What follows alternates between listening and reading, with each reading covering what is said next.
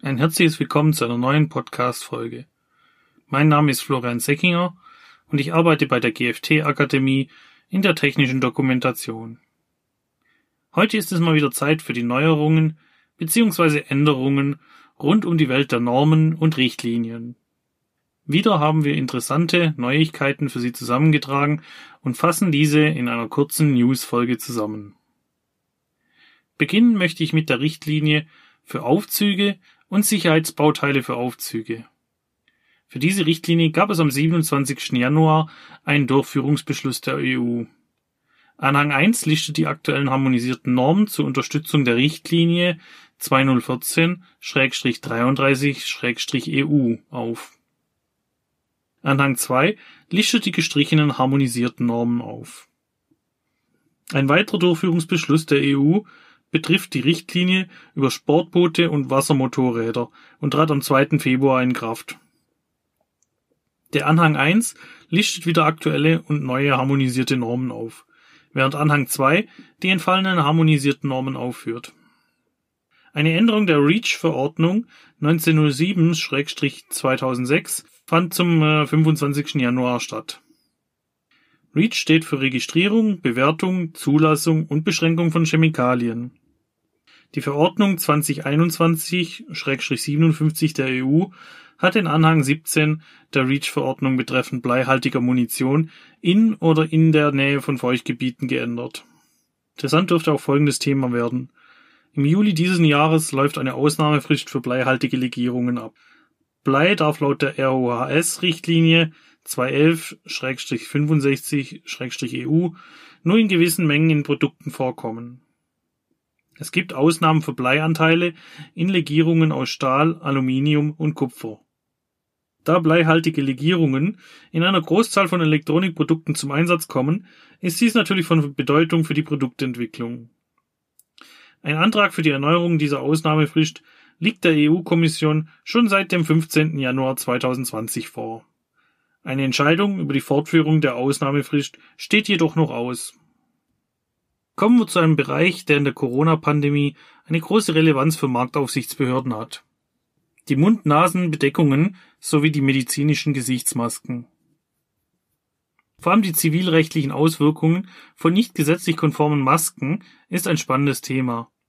Immer häufiger hört man in den Medien von rechtlichen Auseinandersetzungen durch angebliche FFP2-Masken.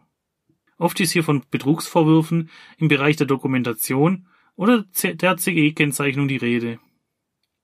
Unzutreffend CE gekennzeichnete Masken oder nicht CE gekennzeichnete Masken sind formelle Mängel und zählen als Sachmangel.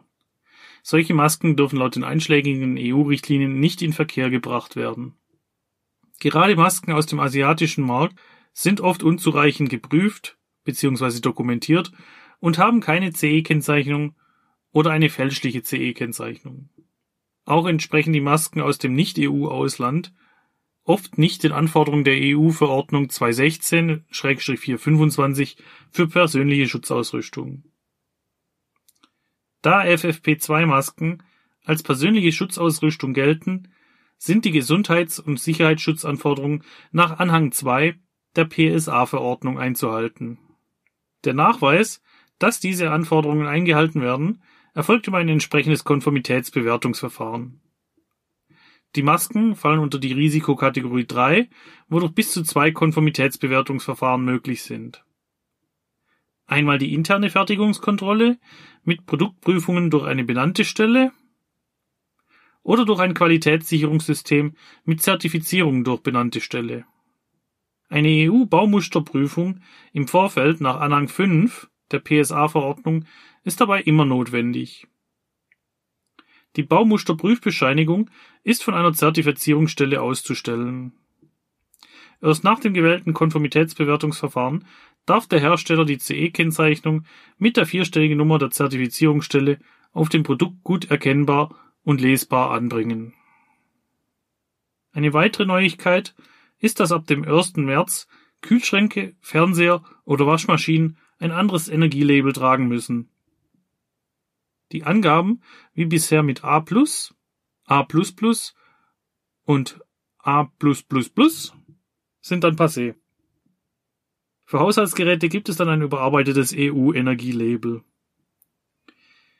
Dieses beinhaltet sieben Stufen mit den Buchstaben A bis G. Außerdem sind auf den Geräten zusätzliche Informationen anzubringen, etwa zu Lautstärke und dem Fassungsvolumen. Auch ist ein QR-Code vorgeschrieben, über den weitere Angaben abrufbar sind. Verbraucherschützer haben bereits angemerkt, dass die neuen Regeln nicht sofort für alle Produkte gelten. Daher kann es vorkommen, dass es sowohl Produkte mit alter als auch der neuen Kennzeichnung gibt. Die EU-Kommission hat das neue Energielabel mit der Begründung herausgebracht, dass der Unterschied zwischen den einzelnen energieeffizienten Produkten nicht klar ersichtlich sei. Für den Braucher war nicht absehbar, was mit den verschiedenen A-Klassen gemeint war und welche wirklich effizient sind. Ebenso soll natürlich der Hersteller zur Innovation vorangetrieben werden, um noch mehr sparsamere Geräte zu entwickeln. Nun gibt es für die Produktgruppen Kühlgeräte, Geschirrspüler, Waschmaschinen, elektronische Displays und Leuchtmittel eine neue Kennzeichnung. Es gibt wieder eine Farbskala von dunkelgrün für sehr gut bis rot für sehr schlecht. Zusätzlich sind die Farben mit den genannten Buchstaben A bis G ausgezeichnet. Der Benutzer hat damit eine schnelle Orientierung, wie energieeffizient ein Produkt ist. Die EU-Kommission hat auch die Bedingungen für die oberen Klassen stark angezogen. Die meisten bestplatzierten Kühlschränke mit früheren A erreichen mit dem neuen Label gerade mal die Klasse C. Die Händler haben nun vom 1. bis 18. März 2021 Zeit, die Geräte in den Geschäften und im Onlinehandel mit den neuen Labels auszuzeichnen. Danach dürfen Kühlgeräte, Geschirrspüler, Waschmaschinen und elektronische Displays nur noch die neuen Aufkleber tragen. Anders sieht es bei Lampen aus. Glühbirnen und andere Lichtquellen sind erst vom 1. September an mit dem neuen Energielabel auszuzeichnen. Für andere kennzeichnungspflichtige Elektrogeräte wie Wäschetrockner, Staubsauger, Backöfen und so weiter ändert sich aber erst ab 2024 das Energielabel. Als nächstes befassen wir uns mit den neuesten Entwürfen von technischen Vorschriften, die in den europäischen Mitgliedstaaten erarbeitet oder überarbeitet wurden.